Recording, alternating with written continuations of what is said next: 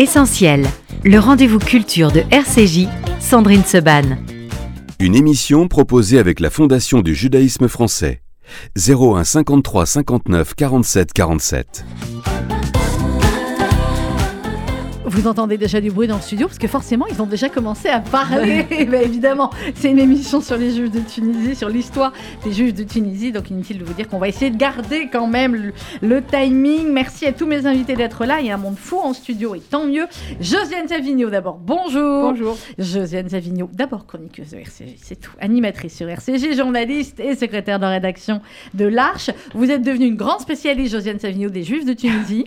Hein, il y a quelques années, quand vous étiez au monde des livres, c'était pas gagné-gagné, hein, mon avis, de vous dire ça. Et aujourd'hui, vous m'avez dit hors antenne, vous m'avez demandé si j'avais pris qui comme euh, chanson. Habiba Msika, parce que j'aime beaucoup. Eh bien d'accord, si vous aimez beaucoup, on changera peut-être de, de Raoul Journeau.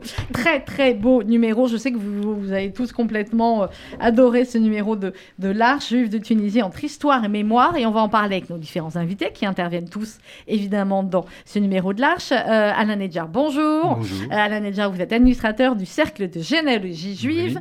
Martine Bocara, bonjour. Vous faites Bonjour. partie également de ce Cercle de généalogie juive.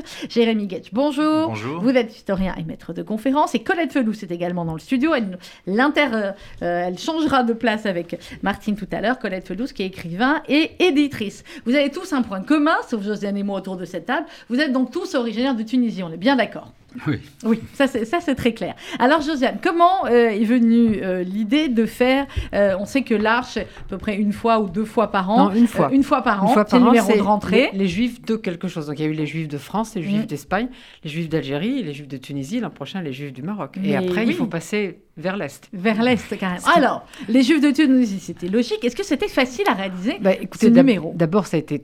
Moi, j'ai coordonné comme je fais toujours, mais ça a été conçu par Paul Henriette Lévy, qui elle aussi a des origines tunisiennes. Mais oui, il faut bien le dire. D'ailleurs, elle est en photo dans le dans l'arche. Tu as une photo de famille, la Mais famille oui. Eugène Bessis, et il y a, la- et il y a Paul, très jeune, avec ses enfants encore plus jeunes. Et, euh, et donc, euh, et donc, elle l'a conçu de, de longue date, si je peux dire. Et puis, au fur et à mesure, il grossissait, parce qu'il est très gros, finalement, le Mais dossier oui, il fait ça. 100 pages. Et euh, moi, j'ai pris un plaisir fou, j'ai découvert des tas de choses, notamment le papier de Jérémy Gage avec 17 notes, ça y est, c'était oui, sérieux, hein. ah bah, Et puis j'ai et puis j'ai beaucoup aimé. alors de toute façon tous les tous les pour tous les numéros j'apprends des choses sur la généalogie grâce à Alain Nedjar et à, et à son équipe. Donc là c'était c'était et puis sur la franc-maçonnerie en Tunisie j'en ai appris beaucoup avec Martine Bocara elle va nous en dire plus. Et puis euh, Colette elle, euh, Felous, elle parlait de lieux que je suis, je suis souvent, souvent allée en Tunisie à une époque. Oui. J'ai une longue vie. hein. Et, et donc, elle parlait du Café des Délices et du Saf-Saf avec euh, pas mal de nostalgie. J'ai beaucoup aimé ces textes. Voilà, on va en parler tout à l'heure. On va en parler. Et ça démarre, comme euh, souvent dans euh, l'Arche, Josiane Savigno, avec cette fresque et ses repères chronologiques, l'histoire des Juifs de Tunisie de l'Antiquité à nos jours. C'est génial, ça. Oui, et ça, ça a été fait par Paul-Henriette Lévy, comme toujours, mais celui-là a été relu avec beaucoup d'attention par Sonia Felous, qui était au micro de Rudy Saada l'autre oui. jour, quand on a Euh, déjà parlé de l'Arche. Donc ça veut dire que l'histoire des Juifs de Tunisie, là je me tourne vers, vers Alain Nedjar, euh, ça démarre clairement dans l'Antiquité. Oui, bien évidemment. Ça démarre dans l'Antiquité, mais ça se prolonge jusqu'au XXe siècle, sans discontinuité. Et euh, en ce qui euh, me concerne, en rapport avec le cercle de généalogie juive, nous avons euh, commencé à étudier les, Juifs tunisiens, la généalogie des Juifs tunisiens, il y a une dizaine d'années. Et à partir de là, on a pu retracer, si vous voulez, un parcours hum, arrière de l'histoire des Juifs de Tunisie, euh, aussi bien en Tunisie qu'à Livourne, où on a pu retrouver les traces jusqu'au XVIe siècle. D'accord, donc c'est quand même, effectivement, ça remonte euh, fort loin tout ça. Vous, euh, Alain vous êtes né en Tunisie ou c'est votre famille? Oui, non, c'est ma famille qui est née en Tunisie. À vrai dire, euh, je suis né en France et j'ai été élevé en Tunisie par ma grand-mère. Oui. Et il s'avère que ma mère avait gagné le concours des PTT de l'Afrique du Nord, qui lui avait, qui avait fait en sorte qu'elle a eu un poste à Nantes. Et je suis né à Nantes et, euh, comment dirais je suis retourné ensuite en Tunisie où ma grand-mère et mes tantes m'ont élevé. Mais je suis, je dirais, euh, tunisien euh, dans l'âme, d'origine tunisienne et d'origine livournaise par ma mère qui était une de Paz et Calvo. Alors, c'est vous le spécialiste, je crois, Jérémy Gage de, de, de Livon. Non, il est, il est modeste. Jérémy, euh, mes invités vous en voudront pas. Vous êtes de la deuxième génération, si j'ose dire. Euh, vous- donc, vous, pas né en Tunisie Non. Non Vos parents Oui. Oui De quelle ville De Tunis. Même. Voilà, je dit avant vous. Je connais mes classiques. De Tunis même.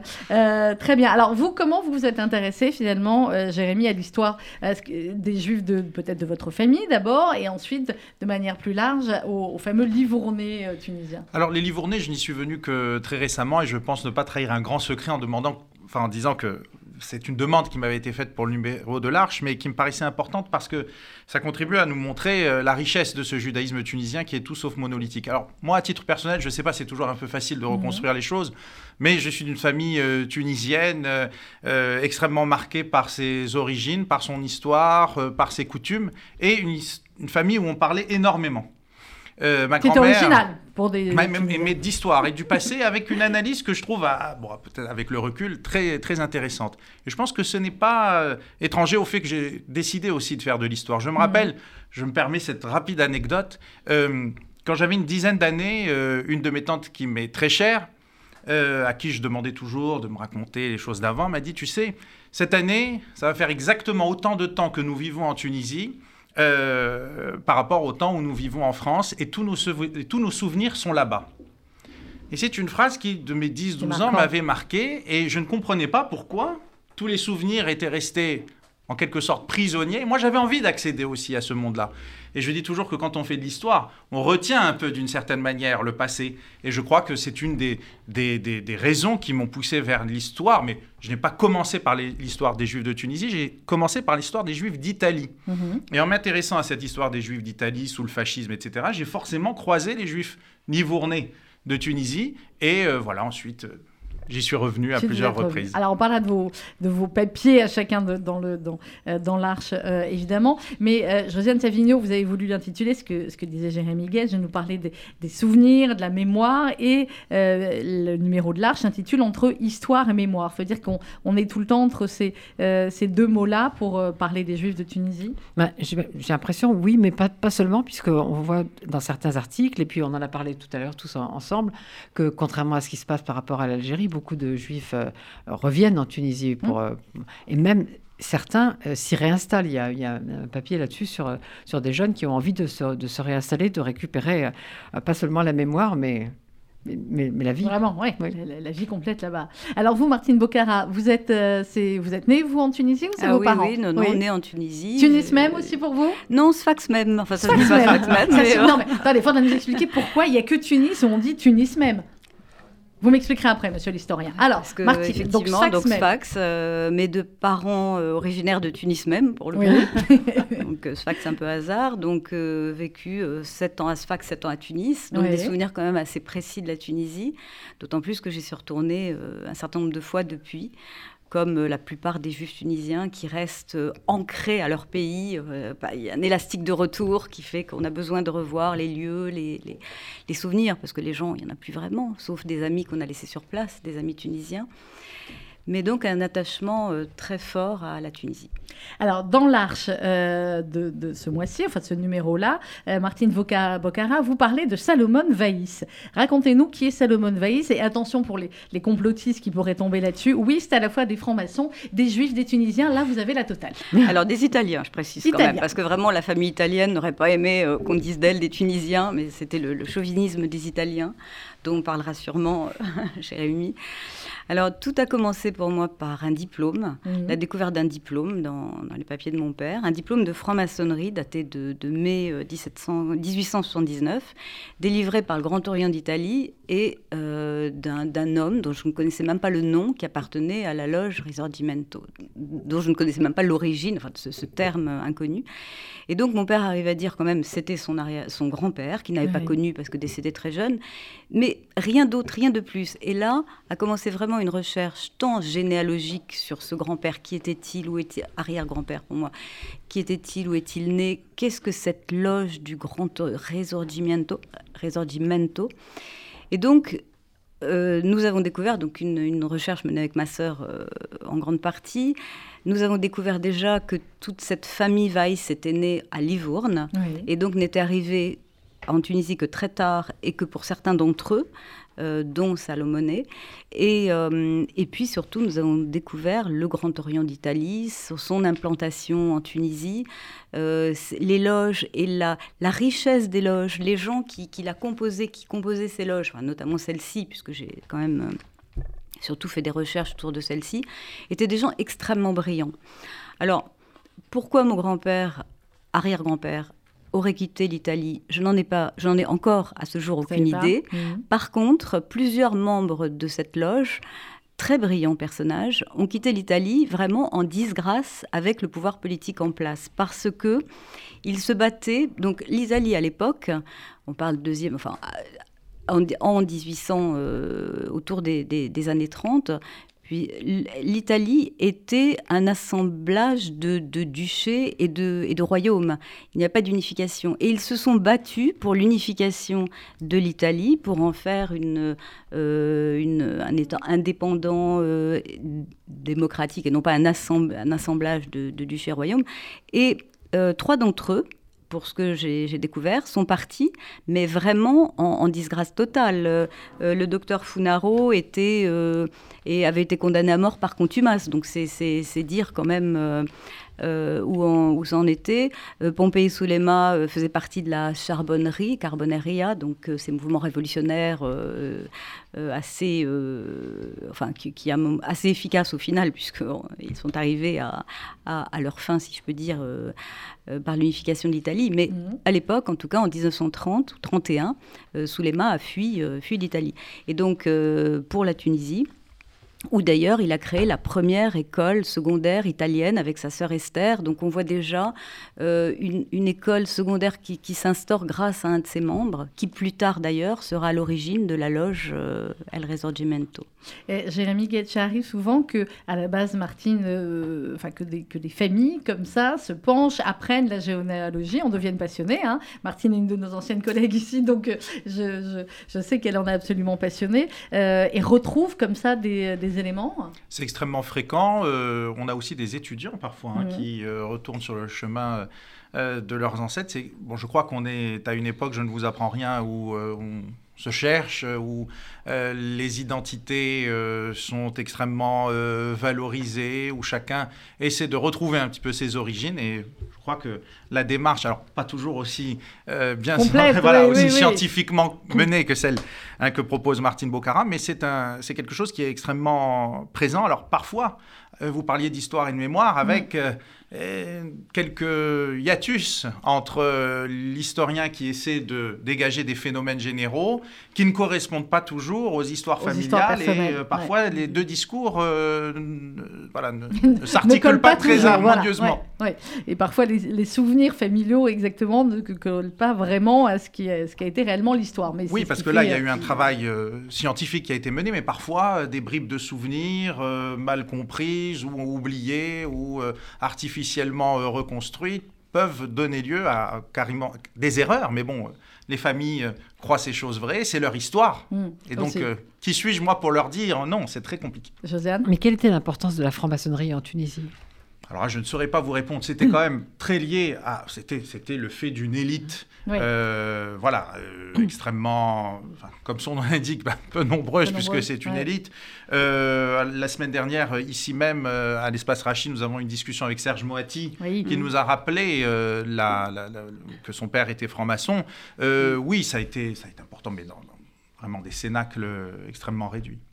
Euh, Alain Nedjar, vous, qu'est-ce qui vous a amené à la généalogie et, euh, et, au fait Alors, votre article, il est très, très, très euh, précis. On va, on va en parler. Mais d'abord, de manière générale, racontez-nous comment vous, vous en êtes arrivé à vous passionner pour la généalogie juive. Disons que l'histoire des Juifs de Tunisie, elle revit après une très longue hibernation.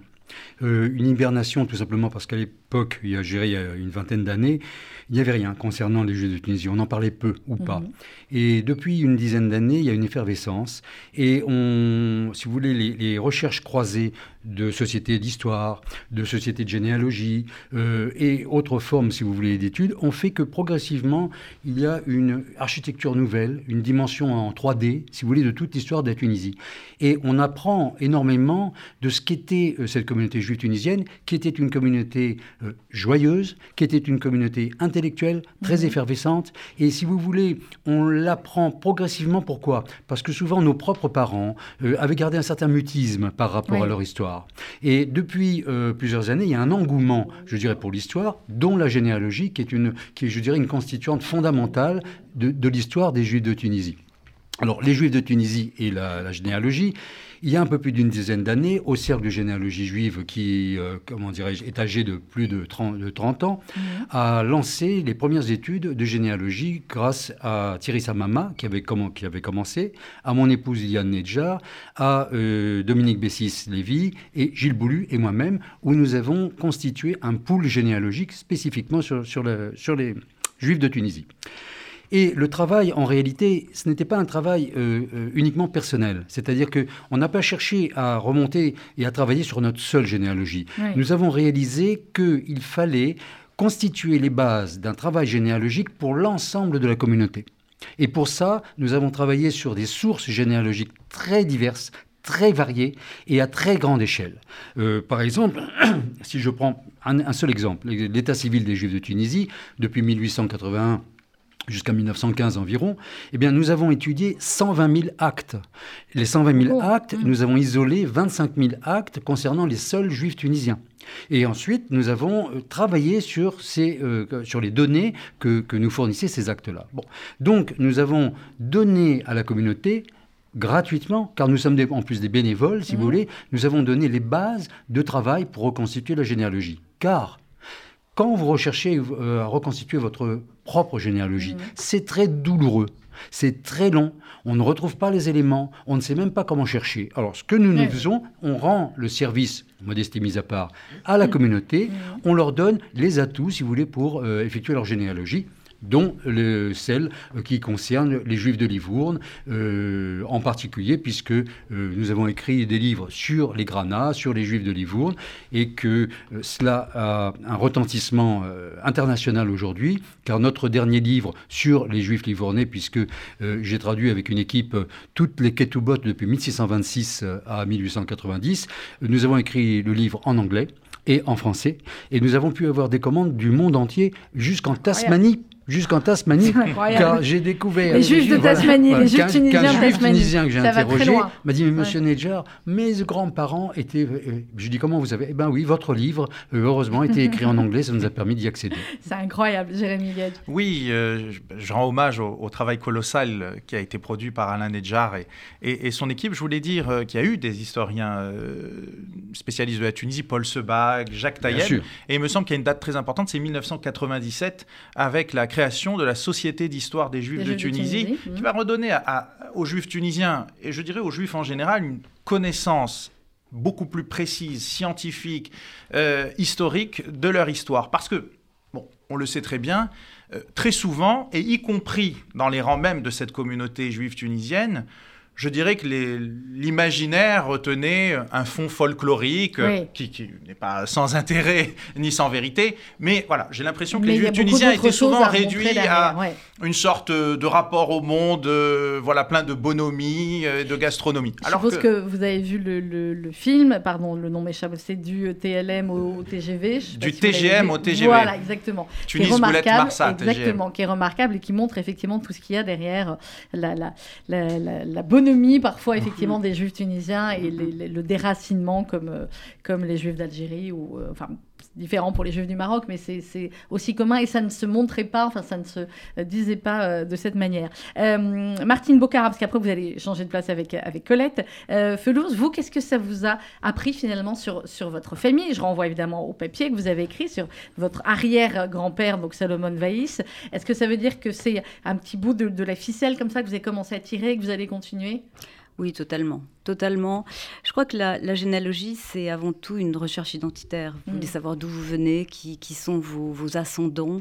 Et, plus vous avancez dans, dans, le... Enfin, plus exactement, plus vous, reculez dans, le, remontez dans le temps, et plus cette recherche est, est, difficile, mais fondamentale. Et quand vous trouvez une piste, c'est quelque chose de vraiment important. Et ce qui euh, s'est passé pour moi, c'est que la, la généalogie n'a été que le point de départ d'une recherche d'histoire. C'est-à-dire, dans quel cadre se situait-il? Qu'est-ce qui s'est passé à Livourne qui a fait qu'ils ils ont quitté Livourne? Mmh. On apprend des choses, on apprend.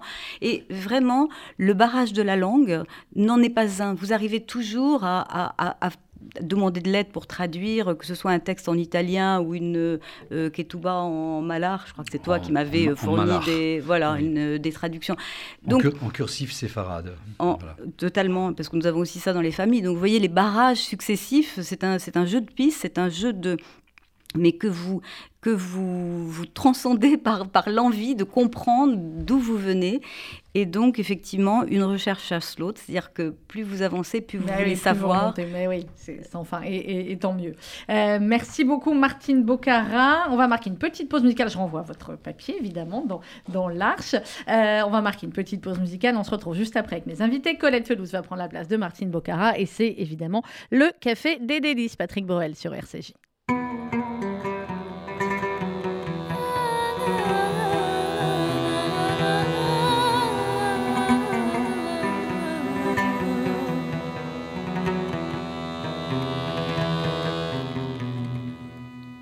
Tes souvenirs se voilent, ça fait comme une éclipse, une nuit pleine d'étoiles sur le port de Tunis.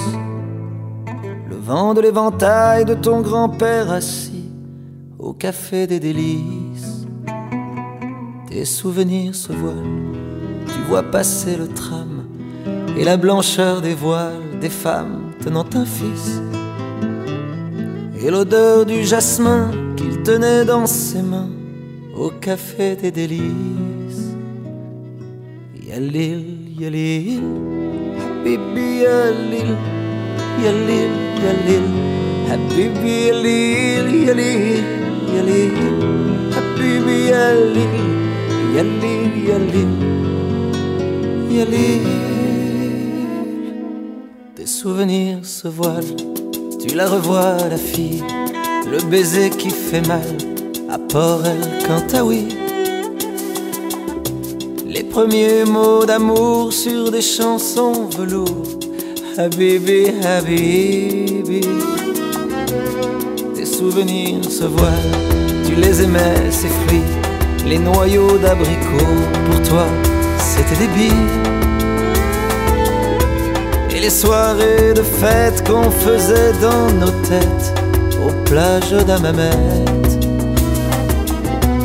يا الليل يا ليل حبيبي يا ليل يا الليل يا ليل حبيبي يا ليل يا ليل يا ليل حبيبي يا ليل يا ليل يا ليل حبيبي يا ليل يا ليل يا ليل حبيبي يا ليل يا ليل يا ليل حبيبي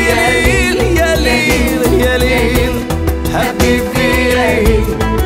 Tes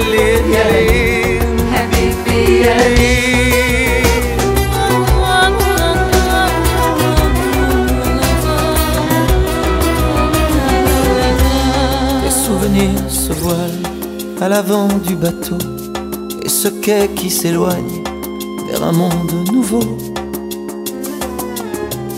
Une vie qui s'arrête pour un jour qui commence, c'est peut-être une chance. Tu n'oublieras pas. Yalil, Yalil, ces parfums d'autrefois. Yalil, Yalil, tu n'oublieras pas. Yalil, Yalil, même si tu t'en vas. Yalil, Yalil, Habibi,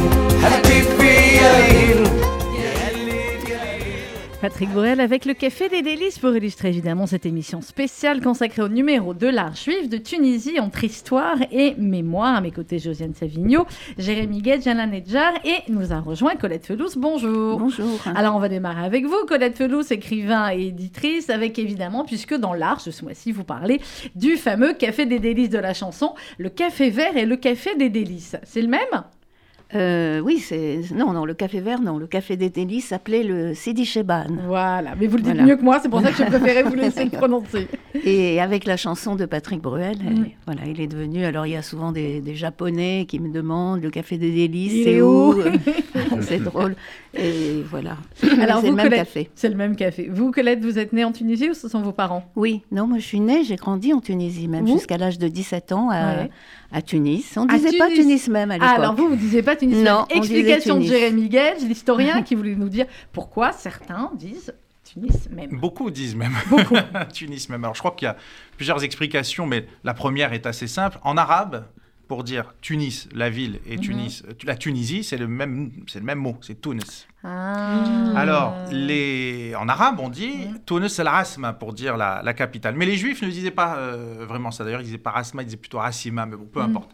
Et euh, justement, euh, ils disaient donc Tunis même pour, indiquer que c'était. Mais il n'est pas exclu qu'il y ait eu aussi un marqueur social, de dire qu'on venait de la capitale par rapport à d'autres communautés qui n'étaient pas euh, des communautés de la grande ville, qui, étaient voilà, diversement considérées. Très bien.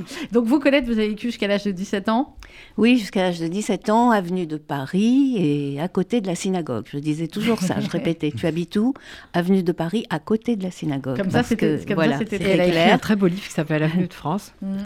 Et oui, c'est vrai, où je, raconte aussi ça, parce que j'ai eu envie, en fait, de, de, mêler mon histoire personnelle, parce que je me suis aperçue euh, que j'étais une des dernières, en fait, une, la dernière génération à, avoir euh, grandi jusqu'à l'adolescence, jusqu'à 17 ans en, mm. en Tunisie. Euh, j'avais 17 ans en 1967, qui est une date clé pour la, Tunisie et le grand départ des, des derniers juifs. Bon, il y en avait encore, mes parents sont restés encore jusqu'en 71, euh, mais quand même, c'était une vague, la dernière grande vague des, des, Tunisiens, des Juifs tunisiens. C'est ce que vous écrivez dans, dans l'article, Colette, c'est très très joliment dit. Vous dites, euh, je ne savais pas vraiment quand, voilà, quand vous êtes parti en 67, lorsque j'ai pris l'avion jusqu'à Marseille, confiante, sans comprendre que je ne partais pas toute seule. J'emmenais toutes ces familles qui avaient vécu depuis tant de siècles en Tunisie.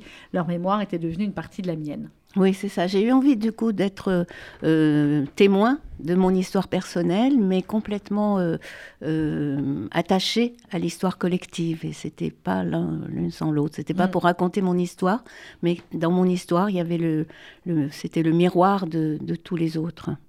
Alors vous dites que dans, vous dites également dans, cet article, euh, vous dites, je me dis que nous avons eu bien de la chance d'avoir respiré cet air-là, d'avoir eu tant de beauté sous les yeux, malgré les départs, malgré les incompréhensions réciproques, malgré les humiliations et les injustices que nous avons subies ou dont nous avons été témoins. Ça veut dire que quelques années euh, après Colette Felous, qu'est-ce qui gagne? C'est la beauté euh, ou c'est, comme vous dites, les humiliations, les incompréhensions, l'injustice?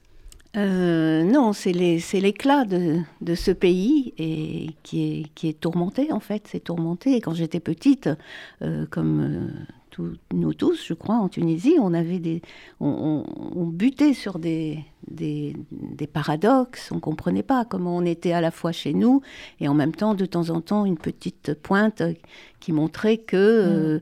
Euh, voilà, moi je me souviens, oui, je me souviens de mon père qui, euh, quand un agent de police euh, l'arrêtait en voiture, il, s'humiliait. Il était vraiment, il, sortait, il faisait vraiment un théâtre en disant qu'il n'était rien du tout, que c'était lui, le policier, qui était le roi. C'était horrible de faire ça.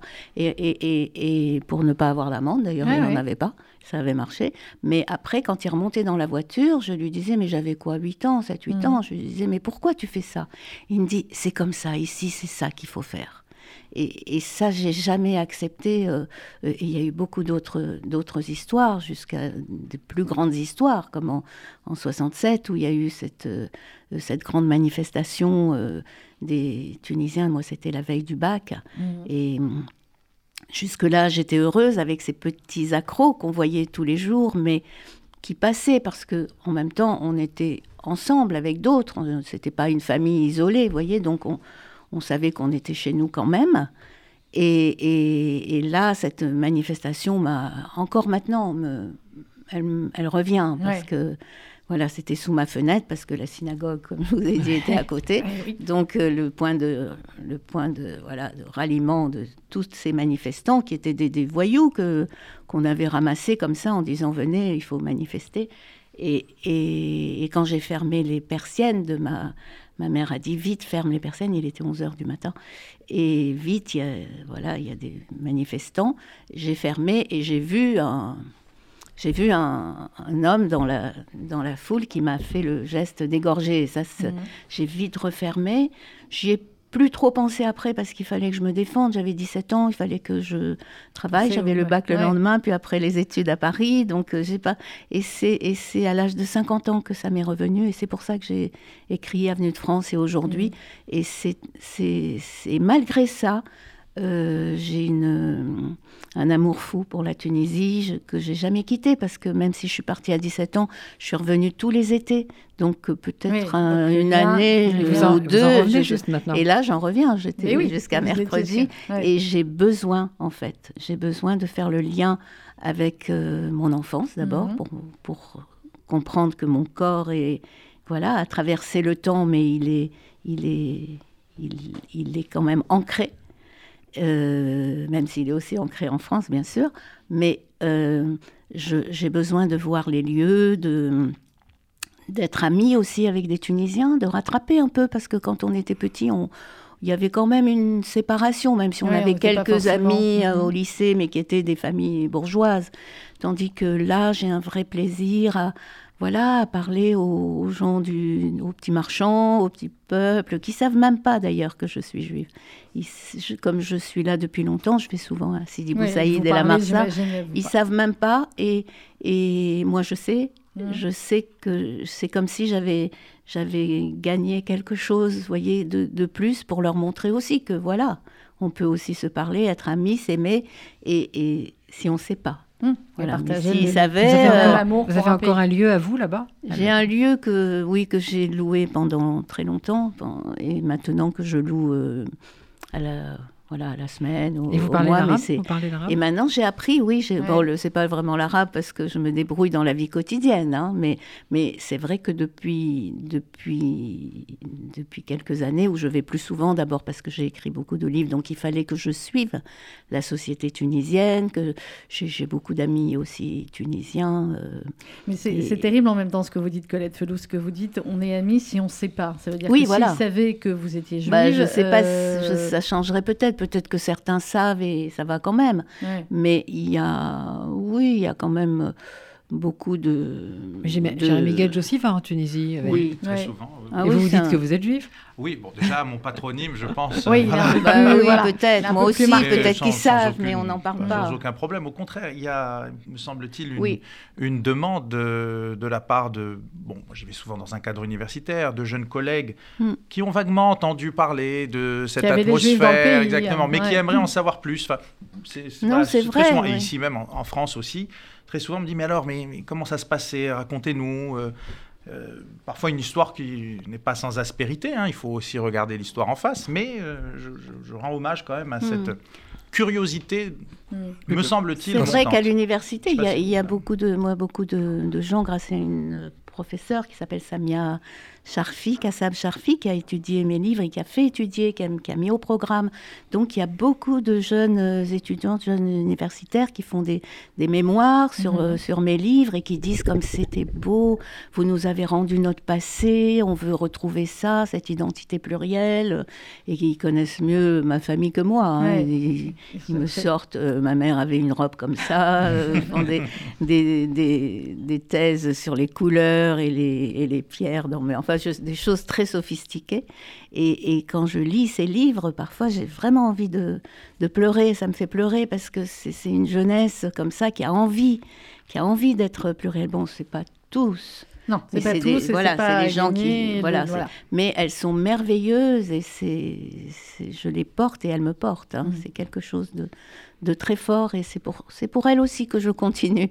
Je dis elles parce qu'il y a plus de femmes ouais. que, que d'hommes, euh, mais, mais, mais c'est important. C'est important de redonner. Je crois qu'on a aussi un rôle aujourd'hui, justement en retournant peut-être ou en écrivant. Ou, D'ailleurs, le numéro de, de l'Arche est, bien aussi pour ça, pour montrer cette, cette pluralité. Il faudrait, cette... le ramener en Tunisie, José oui. Savigno. Il faudra en ramener plein. alors, Alain Nedjar, je voulais que vous nous parliez de, de l'article que, vous signez, qui est extrêmement surprenant. c'est clair, ça c'est quelque chose que vous, vous avez étudié depuis longtemps. Vous nous parliez tout à l'heure des, des, des ketubot que vous aviez étudiés. Et là, l'article s'intitule Paraphe rabbinique des rabbins de Tunisie, le langage des signes. Il y avait donc des signes euh, particuliers qu'ils cachaient comme ça dans les ketubot Oui. Euh, à vrai dire, euh, lorsque j'avais commencé avec notre équipe à étudier les ketubot originales, nous nous sommes aperçus qu'elles étaient toujours signées avec une espèce de calligraphie mhm. très particulière, qui était ni plus ni moins que la signature des rabbins. Bon, mais pour décrypter cette calligraphie, c'était extrêmement difficile. On ne pouvait pas comprendre. Bon, comme euh, notre travail a, comment dirais résidé à, comment à étudier des centaines et des centaines, sinon, sinon des milliers d'actes, progressivement, il y a eu, euh, on s'est aperçu, je me suis aperçu, que ces signes n'étaient pas anodins. Ils avaient une signification. Et un jour, et même euh, à plusieurs reprises, j'ai retrouvé ces signatures et parfois je retrouvais le nom du rabbin qui était écrit en caractère latin. Mhm. Bon. Et si vous voulez, c'est le fait que le nom soit écrit en caractère latin et qu'il y ait en même temps ses signatures, c'est devenu comme la pierre de Rosette. C'est-à-dire qu'on euh, on, se découvrait d'un coup comme, comme le champ, le champ polluant de, des Juifs. Des. Et à force d'en voir, parce que j'en ai vu des milliers, et après avoir étudié également les ketubot à Livourne et également les ketubot des Granats de Tunisie, j'ai compris à un moment donné qu'il euh, y avait une signification. D'abord, euh, en observant euh, ces signatures, je, voyais qu'il y avait des petites têtes des petites têtes un peu partout, sur certaines signatures, mais pas toutes. Mm. Bon, et en les comparant, je me suis aperçu que ces petites têtes, euh, en hébreu, euh, le mot tête, c'est resh. C'est bon.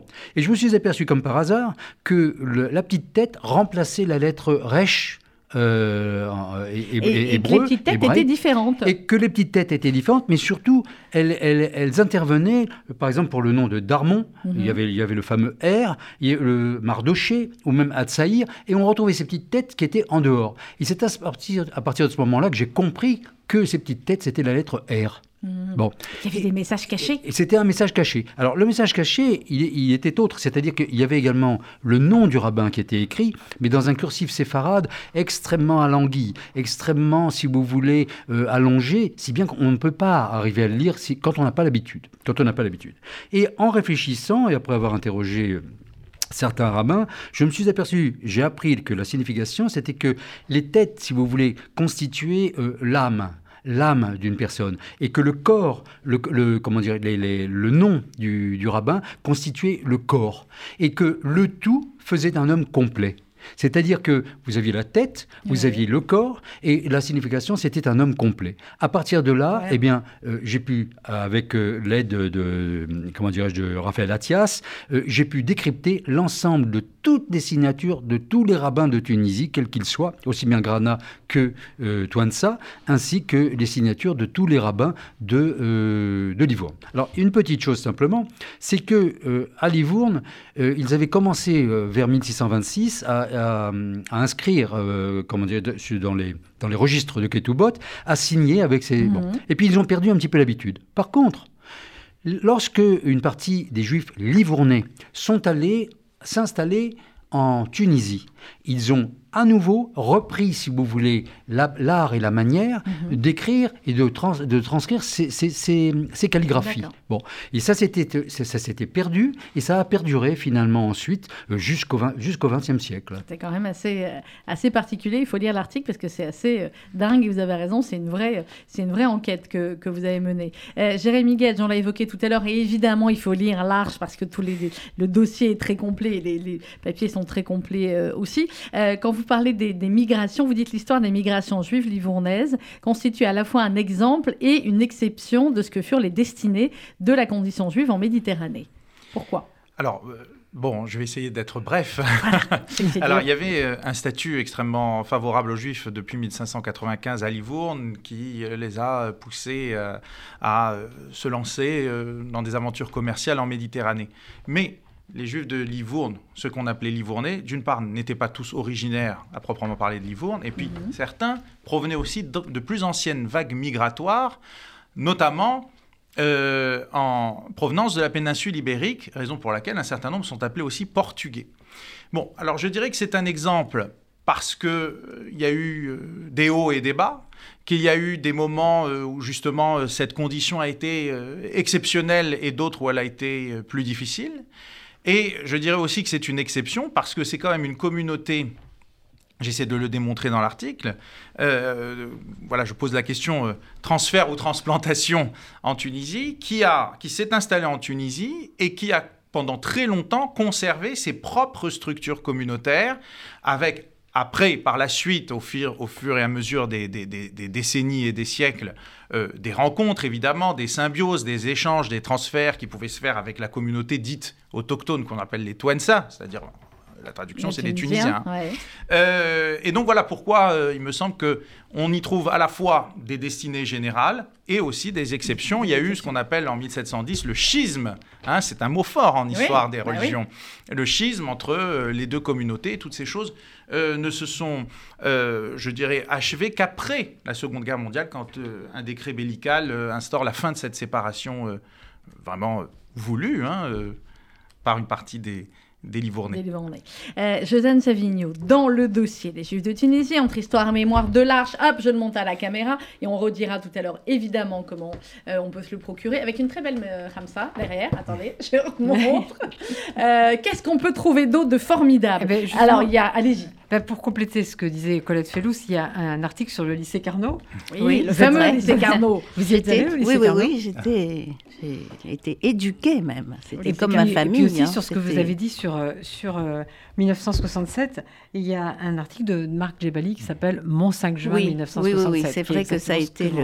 Oui, tout à oui, c'est vrai. Il y a Tata Ginette aussi. Il y a Tata Ginette, c'est la Tata Ginette de, de, de Richard Audier, le directeur général. Il y a évidemment euh, Michel Boujna. Il y a le magnifique livre. Il y a Mseka. Il y a Ah bah, Josiane. Il y a le magnifique livre de, Serge Toubiana, euh, notre votre confrère aussi maintenant, Josiane, puisqu'il est sur RCJ, qui est un très très euh, beau livre. Il y a de la cuisine. Il y a de la cuisine. Voilà, j'allais y arriver. Il y a la, puisqu'il est comment fait 11h46, donc on, comprend tout avec la cuisine. Euh, la boutargue, euh, la boucha, la pkeila. C'est la recette de Laurence euh, Fitoussi. C'est ça, oui. Vous l'avez testé, Josiane, ou pas? Non, mais, j'ai déjà mangé de la pkeila. Vous avez déjà mangé de la pkeila? Oui. Et alors, votre avis? Moi, je trouve ça très bon, mais il faut pas le regarder regarder. Mais non, mais. C'est euh... moche à voir. comme plein de choses, hein mais c'est vrai c'est particulièrement mais c'est particulièrement bon. Il y a la recette des kakis de Tunis aussi, il y a la musique tout Mais j'adore la bourrave, c'est pas bien de le dire parce que. Non, à consommer avec modération. Euh, pas, non, la bourrave, à consommer avec modération, un petit peu, voilà. Mais bon, c'est ce qui fait tout le, le, le, sel ou tout ce qui fait la boutarde plutôt de, l'ambiance des Juifs de Tunisie. Évidemment, il y a euh, la griba, il y a un portrait aussi, une interview de. Oui, il y a la griba aujourd'hui. Il y a la griba aujourd'hui où, où Lucette Valency est, est revenu, c'est très touchant, je trouve, son, son, parcours. Et puis, il y a euh, Daniel Cohen-Lévinas qui n'y est pas allé, mais qui rêve mhm. de la Gréba. Donc, on les a mis comme ça en, pendant, parce que c'était assez, assez, euh, assez bien. L'Arche juive de Tunisie entre histoire et mémoire. Je vais refaire un petit, un petit tour de table. Euh, si vous aviez chacun un souvenir comme ça, ou un lieu de Tunisie, ou une odeur, ou une musique, voilà, quelque chose qui vous fait dire Ah, ça c'est ma Tunisie, ou c'est mon histoire juive de Tunisie. Alain Nedja eh ben, Moi, je dirais que ce que j'en ai retenu, c'est la capacité incroyable d'autodérision mmh. des juifs tunisiens. Et ça, je l'ai observé chez tous les juifs tunisiens, euh, notamment lors des parties de cartes mmh. qui étaient organisées euh, chez ma mère, où il y avait des Tunisiens, je dirais, de, de toute origine. Et ce que j'observais simplement, c'était le rire, les plaisanteries, l'autodérision. Euh, je dirais que euh, c'était le, lien finalement entre et à la fois les générations et les couches sociales de cette euh, communauté judéo-tunisienne. C'est surtout ce que j'en ai retenu personnellement. beaucoup de sourires, beaucoup de couleurs et bien évidemment une nostalgie, euh, mais que j'ai fort heureusement pu transmettre euh, progressivement aussi bien à ma femme que, euh, qu'à mes enfants. Qu'à vos enfants. Colette Felous euh, moi, j'ai retenu la, joie, la joie très simple de, des, petits, des petits bonheurs quotidiens, des, et puis l'optimisme. Euh, non, plutôt les, les, croquants aux amandes avec euh, la citronnade. Mais aussi, je retiens le, cette, cette, odeur très particulière du coin qu'on piquait de clous de girofle la veille de Kippour. Et c'était toute une préparation. On le mettait dans, sous le matelas, le coin qui devenait marron, lisse et qu'on voilà, et qu'on respirait. Et ça, c'était un bonheur. Je retiens beaucoup de sensations, en fait. Oui, mais oui, c'est pour ça que je, je posais la question. Jérémy Gage?